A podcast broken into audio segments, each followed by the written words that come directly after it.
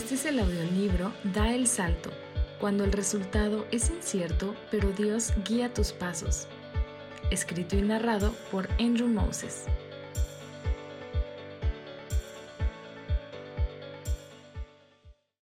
Capítulo 6. El filo agudo. El amor te hiere. Yo pasé mi niñez trepando árboles. Desde las alturas hacía reconocimientos como un pequeño espía. De vez en cuando puedes cerrar los ojos y confundir el viento en las hojas con el bramar del océano. Hay árboles tan imponentes que pasear entre ellos se siente solemne, como si estuvieras en una catedral. Caminar con ciertas personas causa el mismo efecto. Como palmeras florecen los justos, como cedros del Líbano crecen. Plantados en la casa del Señor, florecen en los atrios de nuestro Dios. Aún en su vejez darán fruto. Siempre estarán vigorosos y lozanos para proclamar, El Señor es justo, Él es mi roca, en Él no hay injusticia. Salmo 92, 12 a 15. Una de las personas tamaño árbol en mi vida es Josh, a quien conociste en el capítulo anterior. Nos hicimos amigos en la secundaria cuando éramos retoños todavía. El sol se ponía tarde esa noche del verano. Yo jugaba en la tercera base en el equipo de béisbol de mi colonia. Todo seguía como se esperaba las porras picantes desde el dugout, el aire polvoriento, los estallidos del bate. Pero luego reconocí al bateador que se acercaba al home. Era Josh, de mi salón en la escuela. Nueve entradas después, platicamos bien por primera vez. Nos caímos bien y pronto pasábamos todo nuestro tiempo libre juntos. No sé qué habríamos hecho si no nos hubiéramos encontrado. Lo que fuera esa combinación de ingredientes para ser un chico popular, no lo teníamos. Dibujar cómics de Spider-Man no era cool, ni tampoco lo eran nuestros patines que tanto usábamos. Teníamos el pelo largo y descuidado, al estilo de Frodo Baggins, pero mucho menos fotogénicos. Josh usaba lentes. Hoy día hay lentes hipster, lentes vintage, lentes aviador, lentes bibliotecaria sexy. Creo que Josh compró los suyos en la sección de nerd. Sin embargo, los anteojos recetados no impidieron que mi amigo practicara deportes. Era fácil encontrarlo en la cancha, porque entre los no titulares parados en la línea de banda, Josh era el más chaparro. En el vestidor entre jóvenes cambiándose y portazos de lockers, él no entraba en la onda de los demás jugadores. Sus chistes le causaban a Josh muecas en vez de risa. Las cosas que decían de las niñas, bueno, yo suponía que no se decían. Por esta suerte, no estábamos en el epicentro de nada en la escuela, y en los recesos tomábamos el lugar que quedaba en los márgenes del comedor. Josh le echaba ganas a los deportes. Recuerdo un día de la primavera cuando yo corría con los de atletismo. En la prepa cambié mi guante y gorra de base por shorts y zapatillas, pero Josh seguía con el béisbol. Me fijé en el campo al lado de la pista. La mayoría de los peloteros trotaban con flojera, bromeando y riéndose, pero Josh corría con ferocidad. Estaba a metros enfrente y separándose del grupo. Vaya, este año va a ser el rey del diamante, pensé. En el vestidor, después del entrenamiento, vi a mi amigo sentado en la banca, encorvado. Los entrenadores no le dieron ni una oportunidad. Con todo, su voluntad no se ponchó. Seguía un régimen de ejercicio. Corría, levantaba pesas y hacía lagartijas antes de dormir. Cuatro series de cincuenta, para ser preciso. Josh pensaba que él no había escogido su esqueleto talla chico, pero que sí podía cargarlo de músculo. Los meses pasaron y las noches frías de otoño significaban que llegaba el fútbol americano.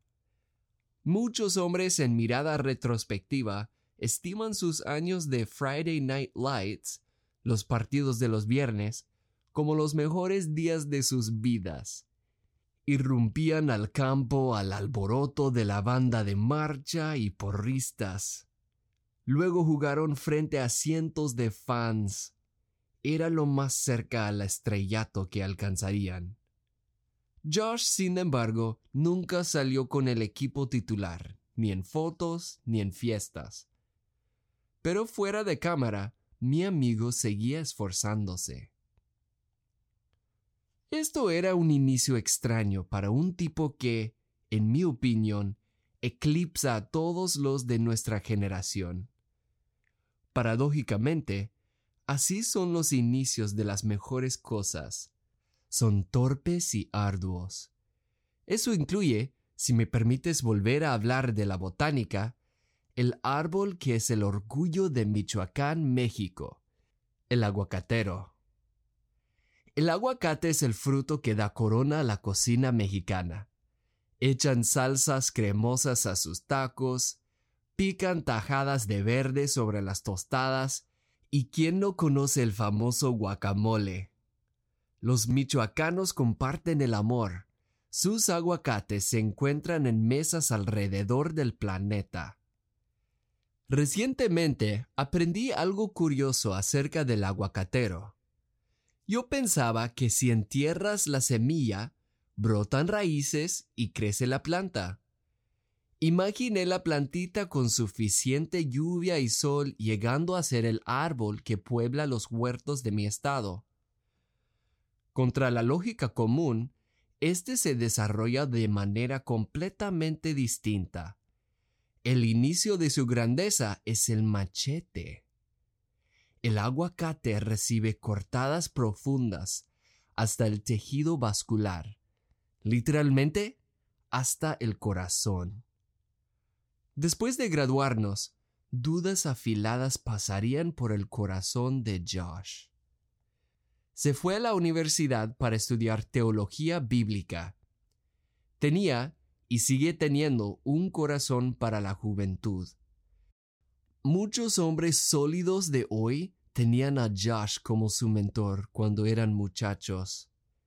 Y esta práctica casual es la que él quería dedicar la vida. Quería ser un pastor. El problema fue que la carrera de estudios duraban cuatro años, pero sus ahorros le alcanzaron solo para dos. Sin otro remedio, se retiró para trabajar en un taller de fabricación de acero. Entraba a las cinco de la madrugada para barrer y barrer y barrer. Aparentemente, cortar acero deja una cantidad abundante de filamentos metálicos en el suelo. Josh era un novato en el taller. Entonces, ante los ojos de sus compañeros más experimentados, él era poco más importante que el polvo que barría. Los de rango journeyman o master jamás hablarían con un aprendiz. Por lo tanto, Josh se encontraba solo entre las máquinas y las chiribitas de la soldadura. Se creó un vacío por el frío de la bodega y el silencio, un vacío que sus pensamientos llenaron. Estaba estancado. ¿Amor? Solamente decepciones que lamentar. ¿Dinero? Empezaba otra vez desde cero.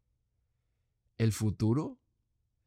Mientras que todos sus amigos se despegaban en sus carreras y se echaban a volar, aquí se quedó Josh con su escoba mirando al suelo. Josh empezó a cuestionar. ¿Hacia dónde se dirige mi vida? ¿Dónde estás, Dios? Aquí es tentador darse por vencido. Y si lo haces, tus sueños ya no crecen mucho más grande que un viaje en las vacaciones. Tu felicidad no tanto más que unas cervezas y el fin de semana. Mientras tanto, la frustración te echa raíces. ¿Y Dios? Lo dejas atrás con los demás artefactos de tu niñez. Josh estaba mareado, sí, con un metafórico ojo morado también, pero seguía peleando. Lo que necesitaba era un entrenador en su esquina, alguien que lo animara. Lo halló en un matrimonio ya grande de su iglesia. Tenían las canas de ancianos, pero la chispa de los adolescentes. No le dieron Gatorade, pero sí le invitaron a su casa para tomar té y galletas. Allí, con toda la autoridad de haber vivido tres veces la edad de Josh, ellos afirmaron que todo esto ocurría para algo. Le aconsejaron a Josh que hiciera su parte, la cual era buscar a Cristo en oración y atesorar sus palabras. Luego, él debería esperar a que Dios hiciera su parte. Dios efectuaría los cambios. El consejo de los abuelos espirituales de Josh se parece mucho a lo que una vez dijo Jesús. Yo soy la vid verdadera, y mi Padre es el labrador. Toda rama que en mí no da fruto, la corta. Pero toda rama que da fruto, la poda para que dé más fruto todavía. Ustedes ya están limpios por la palabra que les he comunicado permanezcan en mí y yo permaneceré en ustedes. Así como ninguna rama puede dar fruto por sí misma, sino que tiene que permanecer en la vid, así tampoco ustedes pueden dar fruto si no permanecen en mí. Juan 15, 1 al 4 A la hora de la cortada, cuando el dolor está vivo, podemos interpretar la situación de dos maneras. Una es que Dios no te ama, que no le importa tu soledad, y por eso permite que tus seres queridos mueran. Tu primer, segundo y tercer intento no funcionaron porque no le importan a Dios tus sueños esa persona amada te rechazó porque en realidad fue Dios el que te hizo a un lado. La segunda manera de interpretar las cortadas es que Dios te ama de tal modo que haría todo lo necesario para que des fruto. Puede que haya cosas que te funcionen, que vayan en aumento, pero Dios viene y te las poda los jardineros dicen que si una rama tiene muchas hojas y vástagos, estos reciben la vitalidad de la planta y no queda mucho para el fruto. El fruto es lo que refresca a los demás. Pero hay cosas que crecen en tu vida que no alimentan nada más que tu ego. En el momento de la cortada, generalmente yo no comprendo qué pasa hay veces cuando no sé con seguridad si Dios hace algo o si la situación es nada más el resultado de malas decisiones. Pero agarro firmemente a la verdad de que esta cortada cabe dentro del propósito de Dios, el Dios que es para mi bien. Creyendo en Él, a veces con dientes apretados, puedo aguantar el dolor. Puedo hacer lo único que Jesús nos pide, permanece en mí. Josh eligió interpretar la situación de la segunda manera. Quería a Dios en sus pensamientos y tenía mucho tiempo en el taller para pensar. Mientras barría, estaba en constante oración. El silencio le permitió memorizar pasajes de las escrituras. Yo me había graduado de la universidad y estaba de vuelta en Portland durante ese tiempo. Josh y yo platicábamos mucho, sobre todo cuando íbamos al gimnasio de escalada. El tono de nuestras pláticas, que una vez fue deprimente, se levantaba a lo largo de meses. Finalmente, cuando le pregunté de su trabajo, me contó de sus mañanas y él pareció como quien saborea vino fino. Encontró en un taller de acero lo que buscaba en la universidad, no tratados teológicos, sino a Dios mismo. El aguacatero que tú ves en los huertos de Michoacán es un híbrido.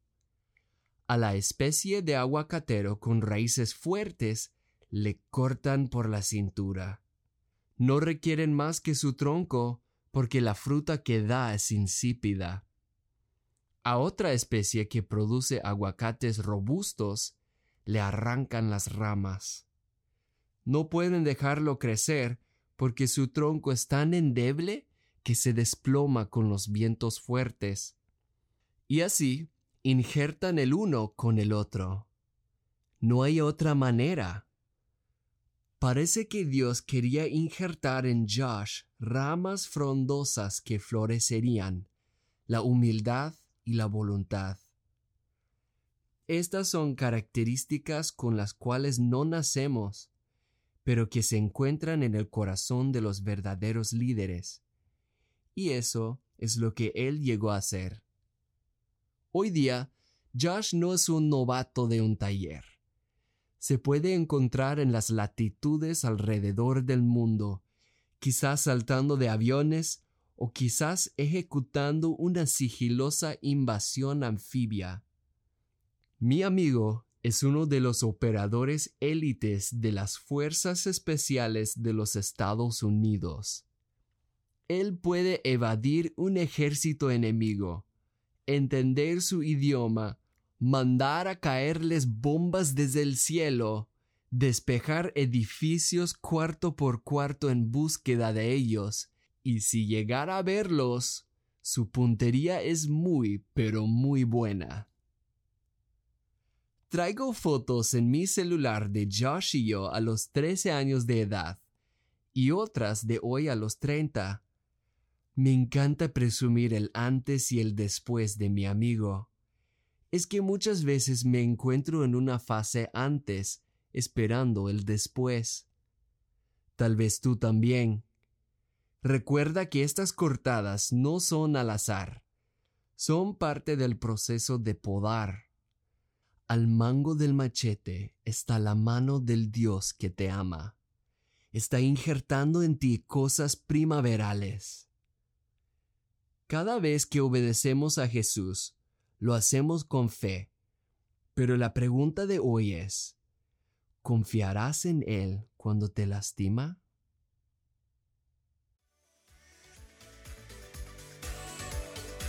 Gracias por escuchar este capítulo de Da el Salto. Si quieres que más personas encuentren este audiolibro, puedes dejar una reseña. Esto ayuda a que Da el Salto gane visibilidad en las plataformas.